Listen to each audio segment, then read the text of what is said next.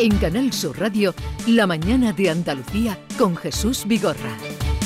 Y en esta ronda que estamos haciendo, presentando a los eh, consejeros del nuevo gobierno de la Junta de Andalucía, ya hemos tenido ocasión de hablar con él por teléfono, pero hoy está con nosotros el portavoz de la Junta de Andalucía, eh, Ramón Fernández Pacheco, y también consejero de Sostenibilidad, Medio Ambiente y Economía Azul. Eh, consejero portavoz, buenos días. Muy buenos días.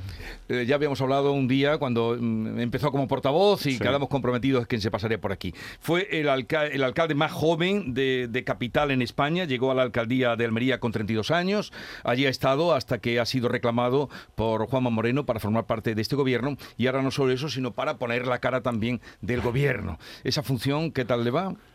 Bueno, pues me, va muy bien, ¿no? Es verdad que es una labor por la que tengo que estar agradecido al presidente, ¿no? Por la confianza que ha depositado en mí, que requiere un esfuerzo extra. La Consejería de Sostenibilidad, Medio Ambiente y Economía Azul es ya una consejería transversal con muchos temas encima de la mesa a los que hay que sumarle pues todos los demás de la Junta de Andalucía desde la, desde la portavocía, pero bien, muy contento y, y consciente de la responsabilidad que supone y ganas de hacerlo bien. Bueno, vamos a, empezar por varios temas, tenemos muchos sobre la mesa, pero uno que esta mañana venimos contando en Canal Sur Radio desde primera hora, y es que eh, la Junta de Andalucía, lo anunciaba ayer la consejera de Fomento, eh, ve probable que tenga que ir a los tribunales para defender el decreto de poderle subir el precio en la obra pública a las empresas, porque claro, ahí hay un dato de 300 licitaciones de obra pública en Andalucía, se han quedado Eso es una caída de 1.500 millones de facturación. ¿Por qué ven eh, casi tan probable eh, que eh, se lo vayan a parar desde el Gobierno central? Bueno, la experiencia que tenemos es que prácticamente todo lo que aprobamos en el Parlamento de Andalucía cuenta con la contestación inmediata por parte del Gobierno de España vía recurso. ¿no? Nos pasó, por ejemplo, con la lista, que es una ley objetivamente buena. Es cierto que en el seno de una comisión bilateral se han podido solventar las diferencias que había entre Gobierno y Junta de Andalucía y, respecto al decreto, bueno, a nadie se le escapa, ¿no? las materias primas están por las nubes, eh, la obra pública está paralizada prácticamente y eso tiene consecuencias muy negativas. En primer lugar, para las empresas, ¿no? Que ven cómo sus cuentas de explotación pues, se ven afectadas y eso se traduce en empleo, se traduce en miles de familias que pierden su puesto de trabajo. Y en segundo lugar, pues respecto al impulso de esas infraestructuras que son importantes. Por eso parece razonable que si la coyuntura cambia de manera radical, como ha sucedido ahora, pues se puedan revisar esos precios, no con otro objeto eh, que no va más allá que pagar el precio justo por el servicio que uno recibe. Por eso esperemos que no tengamos que acudir a los tribunales que se pueda solventar, que el gobierno asuma esta tesis, que es de lo más razonable, y si no la asume y lo recurre, pues tendremos que pelearlo, claro que sí. La, fecha en la que puede recurrirlo es hasta el 12 de enero. Eh, entonces, mm, como ayer salió la consejera eh, y usted también en el Consejo de Gobierno, ¿qué les hace pensar que, que se los vayan a parar? Bueno, eh, nos hace pensar, en primer lugar, la historia de todo lo que sucede ¿no? con, el gobierno de España. Eh, eh, al final, ya digo que la experiencia que tenemos es que prácticamente todo lo que se aprueba en el Parlamento de Andalucía, que son medidas novedosas, e innovadoras por parte de la Junta de Andalucía, cuentan con la contestación. Existe un miedo real por parte de los contratistas que agradecen este tipo de medidas, de que el gobierno se lo pare y lo que hay que hacer es un llamamiento a la tranquilidad. Mire usted, no pasa absolutamente nada. Nosotros vamos a pelearlo, nosotros negociaremos hasta la extenuación como siempre. Y si hace falta ir a los tribunales, pues iremos, conscientes como somos de que es una medida positiva. Bueno, eh, vamos conociendo poco a poco ahora los presupuestos de la Junta de Andalucía, partidas. Ayer eh, se hablaba, la adelantaba precisamente el, el, día anterior el presidente de la Junta, Juanma Moreno, de que destinarán 1.100 millones a políticas de empleo. 1.100 millones. La oposición salió en banda o en tromba ayer diciendo que de dónde van a salir esos dineros. Si usted no lo puede contar. Bueno, em, la oposición en Andalucía, em, yo que vengo del mundo municipal, ¿no? Y llevo apenas tres meses en, el, en, la Junta y en el Parlamento, me sorprende lo preocupados que están siempre por este tipo de cuestiones, ¿no? Por intentar escenificar que eh, forma parte de transferencias que nos hace el Estado a la Junta de Andalucía. Y es verdad, pues claro que sí, pero eso no es un favor que nos hace el señor Pedro Sánchez al señor Moreno porque le caiga bien o porque le caiga mal, es lo que le corresponde a Andalucía en justicia. Es cierto que el presupuesto de la Junta va a ser un presupuesto amplio, va a ser el presupuesto más grande de la historia, un presupuesto que va a estar centrado en la sanidad como siempre, en la educación como siempre, en la dependencia, este año de manera muy especial también en las políticas hidráulicas y por supuesto en el empleo, ¿no? superando esa cifra de los mil millones. ¿De dónde va a salir?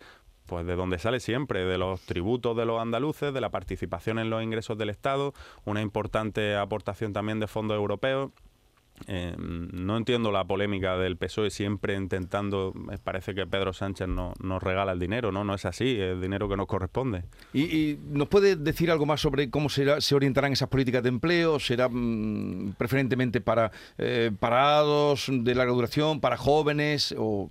Bueno, dentro de, la, dentro de las políticas de empleo se engloban em, los, planes de empleo, las políticas activas de empleo, el, fomento del trabajo autónomo. Sabéis que Andalucía por primera vez es la comunidad autónoma que más trabajadores autónomos tiene de todo el país y va a haber un importante refuerzo para seguir ayudándoles también en exención fiscal para que encuentren una fiscalidad proclive a su crecimiento, a su desarrollo y ojalá que el día de mañana dejen de ser autónomos para convertirse, para convertirse en pymes. También de apoyo a la formación profesional, que es sin duda uno de los principales canales que tenemos que fomentar de cara a que los jóvenes andaluces se formen y encuentren un puesto de trabajo. Bueno, usted es consejero de Sostenibilidad, Medio Ambiente y Economía Azul, que luego hablaremos de qué es eso de la economía azul. Pero en lo tocante a medio ambiente hay un problema terrible, esta mañana dábamos cuenta, más creo que usted es buen oyente de Canal Sur Radio. Sí, sí, sí, probablemente el mejor oyente que tenéis. Vale, pues eso está bien. Eh, ya sabrá que ahora, eh, hoy en Córdoba van a haber restricciones nada menos que en 66 pueblos de toda la provincia la semana pasada fue en Huelva, en fin, la sequía, eso mm, sabemos todo lo que tenemos en lo alto. Una de las medidas que va a poner en marcha el gobierno andaluz es mm, eh, constituir la mesa de la sequía. ¿Quiénes van a formar parte de la mesa de la sequía? Bueno, la mesa de la sequía es, una, es un órgano asesor que va a estar constituido por expertos en la materia, expertos de toda la comunidad autónoma, de las ocho provincias, que van a asesorar al gobierno a la hora de tomar decisiones estratégicas con la sequía. Eh, estamos reproduciendo la fórmula que el gobierno andaluz eh, eh, adoptó en la anterior legislatura respecto al COVID. Se creó un gabinete de crisis, ese comité de la sequía ya está creado, se viene reuniendo semanalmente. Para adoptar decisiones. Toda la semana declaramos de emergencia alguna obra hidráulica en la comunidad autónoma. Se está trabajando en el tercer decreto de, de, emergencia de la sequía. Y este comité de expertos nos va a asesorar. Ya digo, van a ser personas principalmente del mundo académico, que, eh, bueno, harán informes, emitirán informes para que luego el gobierno pueda tomar las mejores decisiones. Yo creo que lo, es muy sano cuando uno se dedica a la política admitir que no es experto en todo, sino que hay gente que sabe mucho más que tú y que es conveniente además escucharlos para no equivocarte cuando manejas dinero público. ¿Y qué papel va a jugar su consejería o usted mismo en esa mesa de la sequía? Bueno, la mesa de la sequía está constituida por varias consejerías, las que, las que más afección tienen con este problema. Está, está la Consejería de Presidencia, que lo coordina, junto con la Consejería de Agricultura, que tiene las competencias en materia de agua, pero también está fomento, eh, articulación del territorio, que es muy importante, está industria, está turismo eh, y está medio ambiente, claro. Nosotros tenemos una visión eh, respecto a los efectos que tiene el cambio climático y la sequía en particular que creo que es importante resaltar, ¿no? Por ejemplo, la calidad del aire, ¿no? Cómo ha empeorado la calidad del aire por culpa de la falta de precipitaciones, es algo que nos preocupa. Cómo se encuentran los espacios naturales protegidos por culpa de la sequía, qué debemos hacer al respecto, qué medidas se pueden adoptar es un problema eh, bueno bastante transversal que desgraciadamente nos afecta a todos. Una de las propuestas mm, bandera, ahora que estamos hablando de banderas hoy tanto, eh, fue la ley de economía circular en la pasada legislatura, que justamente eh, el día que se aprobaba se convocaban las elecciones, con lo que se quedó ahí esta, esta propuesta o proyecto ha venido a su consejería, el de la ley circular. Ayer precisamente se inauguraban unas jornadas en la CEA sobre ella. ¿Qué va a ser la ley de economía circular para que los oyentes le entiendan? Sí, pues vamos, a intentar que, no, que nos entiendan los ¿Y cómo les va a beneficiar? Que es lo que todo el mundo quiere saber. La ley de economía circular es una ley, en primer lugar, pionera, porque Andalucía va a ser la primera comunidad autónoma que cuente con una ley de este tipo en todo nuestro país. ¿Qué viene a reflejar la ley de economía circular? Pues algo tan evidente como que esa cultura tradicional del fabricar, usar y tirar se tiene que acabar. Se tiene que acabar porque las materias primas son limitadas y porque tenemos que luchar contra el cambio climático. Por eso la ley de economía circular trata de cambiar ese paradigma lineal de fabricar, usar y tirar por un paradigma circular en el que después de usar un producto, este se recicla y se vuelve a introducir en el ciclo productivo. ¿Qué conseguimos con eso? Extraer menos materias primas, por lo tanto, cuidamos el medio ambiente, abaratamos los costes de producción, puesto que el residuo que antes era un problema se convierte en una oportunidad y además abrimos nuevos nichos de negocio que pueden suponer también creación de empleo ¿no? para personas que lo necesitan.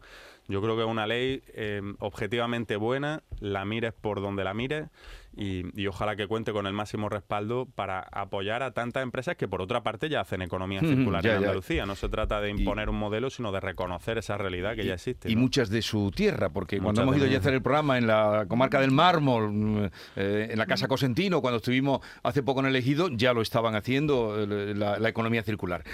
Bueno, a usted, a su consejería, sus consejerías, Sostenibilidad, Medio Ambiente, Economía Azul, le han encalomado Doña Ana, si me permite y la expresión. Afortunadamente, porque Doñana es una maravilla. por supuesto que es una maravilla. Pero ahí hay un conflicto latente que es el, tema de si se van a extender los riegos, se van a ampliar.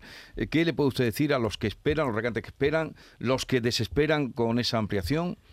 Miren, yo em, a lo largo de, estos meses que llevo al frente de la consejería he hablado con mucha gente que sabe mucho de Doñana, gente que, que conoce Doñana infinitamente mejor que yo. He tenido la oportunidad de visitar el Parque Nacional también em, y al final he llegado a una conclusión, ¿no? Mm, eh, Doñana lo último que necesita es más enfrentamientos. De un tiempo a esta parte, Doñana se ha convertido bueno, en un objeto que tanto unos como otros intentan primero manosear y luego lanzárselo a la cara en busca de un rédito electoral del que yo también eh, dudo bastante. ¿no?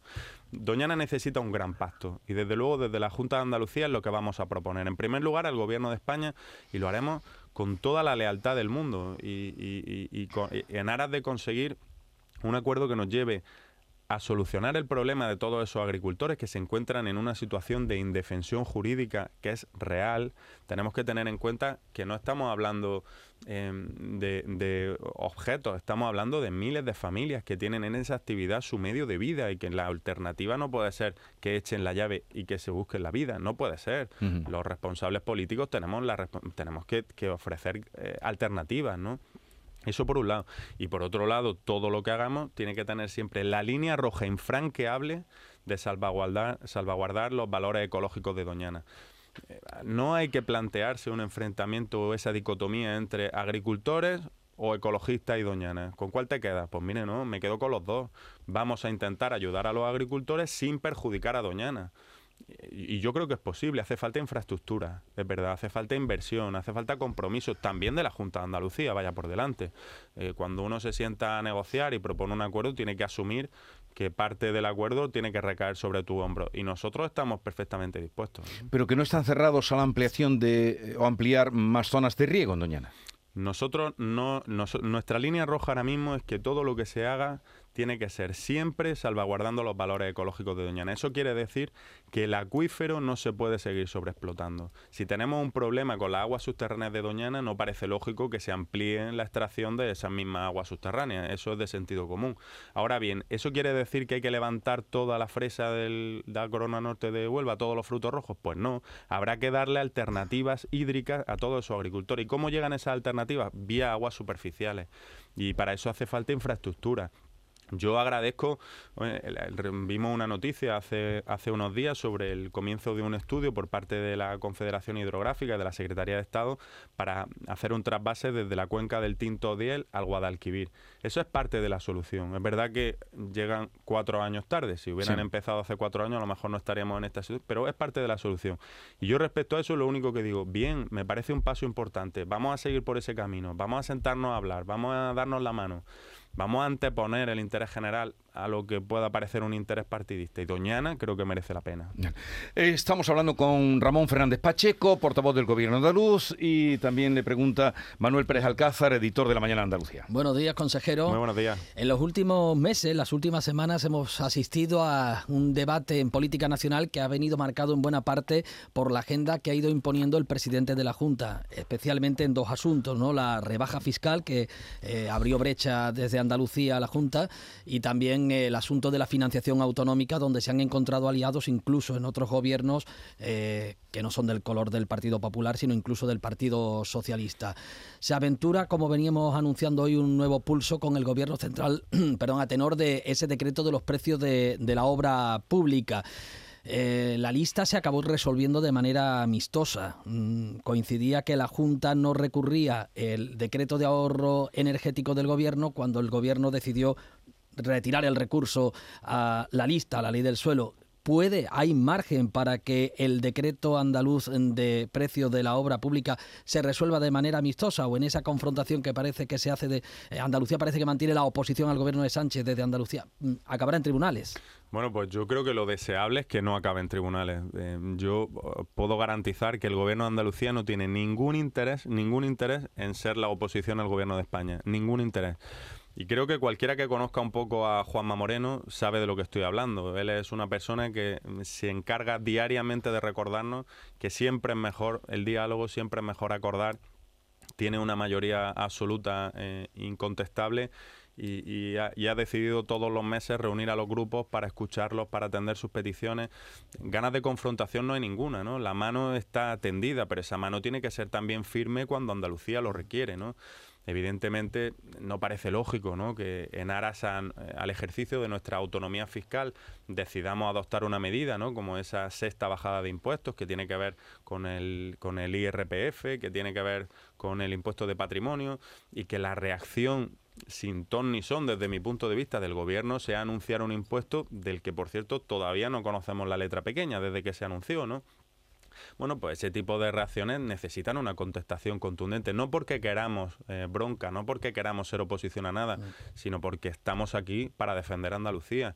Siempre que Andalucía no se sienta atacada en cuanto a su autonomía, sus intereses o sus legítimos derechos, pues yo soy partidario de llegar a acuerdos, ¿no? Lo acabo de decir respecto a Doñana, pues en este tema exactamente igual. Si no lo recurren, pues no habrá confrontación, ¿no? Y si nos sentamos en una mesa, hablamos sobre el tema, llegamos a un acuerdo, como al final pasó con la lista, pues muchísimo mejor, yo creo que es lo razonable. Y en materia de presupuestos, que el presidente eh, denunciaba esta semana eh, la falta de inversiones eh, a tenor de la población de Andalucía, pedía incluso que hubiera una rectificación, me imagino que en el trámite parlamentario, se abre una nueva brecha también con las inversiones hídricas, habrá una cumbre en Murcia en breve, ¿qué puede salir de esa cumbre y hasta dónde se puede modificar o qué enmiendas puede plantear el Grupo Popular en el Congreso para enmendar la inversión por población en Andalucía.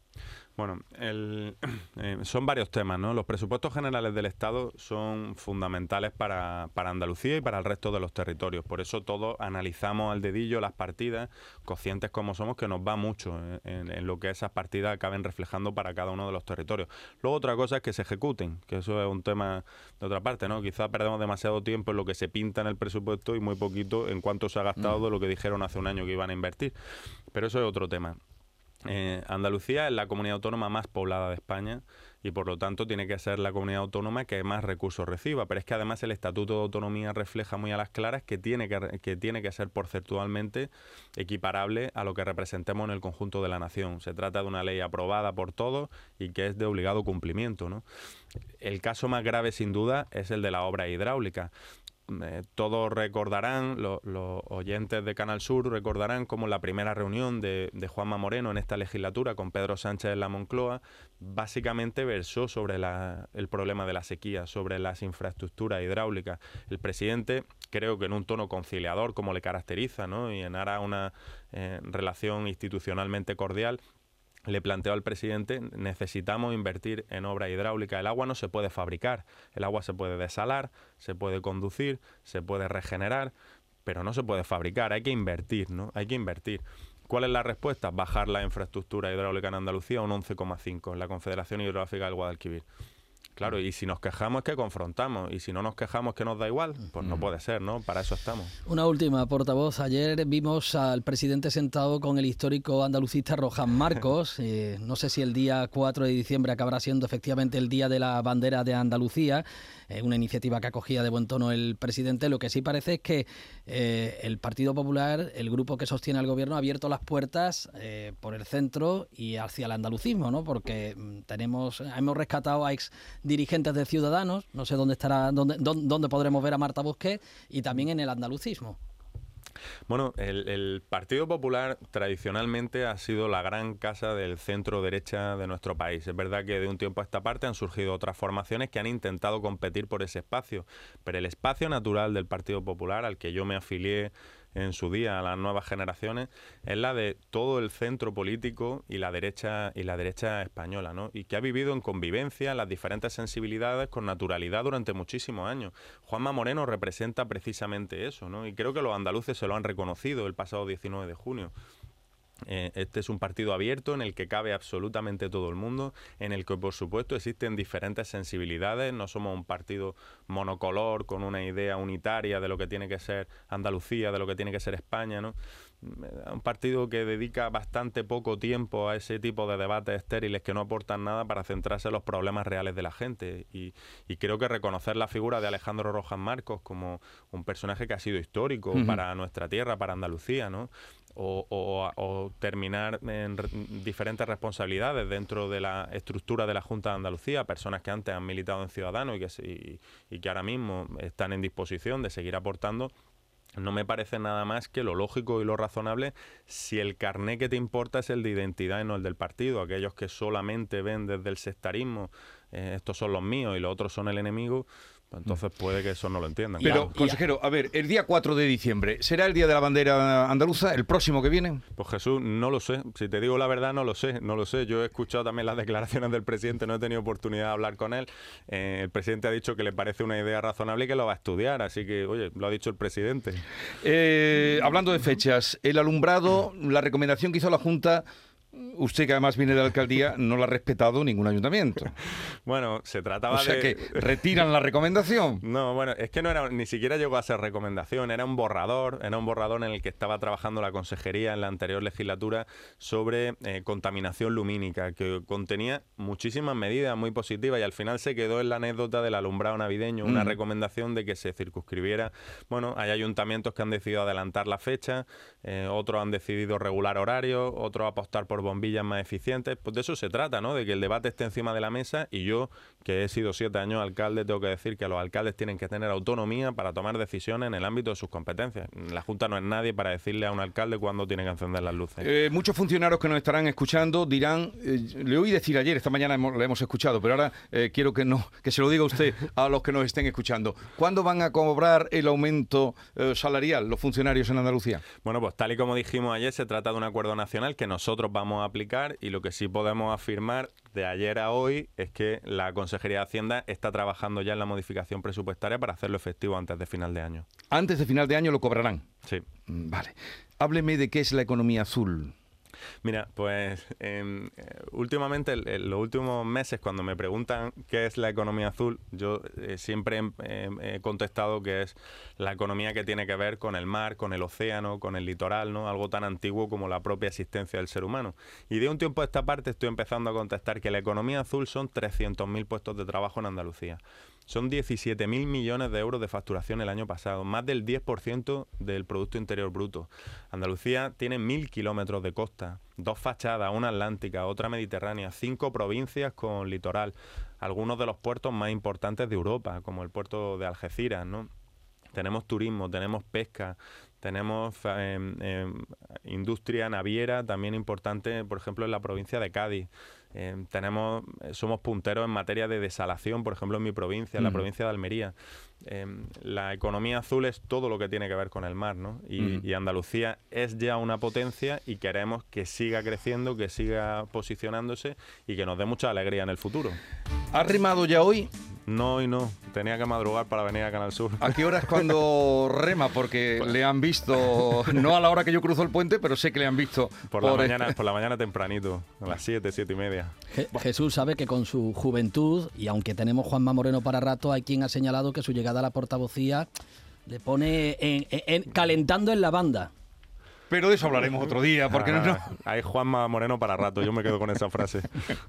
Bueno, eh, gracias por la visita. Muchas Mm, gracias. Suerte en todo lo que tiene por delante y todas las responsabilidades que tiene y que siga escuchándonos. ¿eh? Haremos todo lo posible para que nos siga escuchando, sea un buen Lo oyente. haré, lo haré, lo haré, lo haré. Muchas gracias, gracias. 9.39 minutos de la mañana, sigue la radio, sigue la mañana de Andalucía.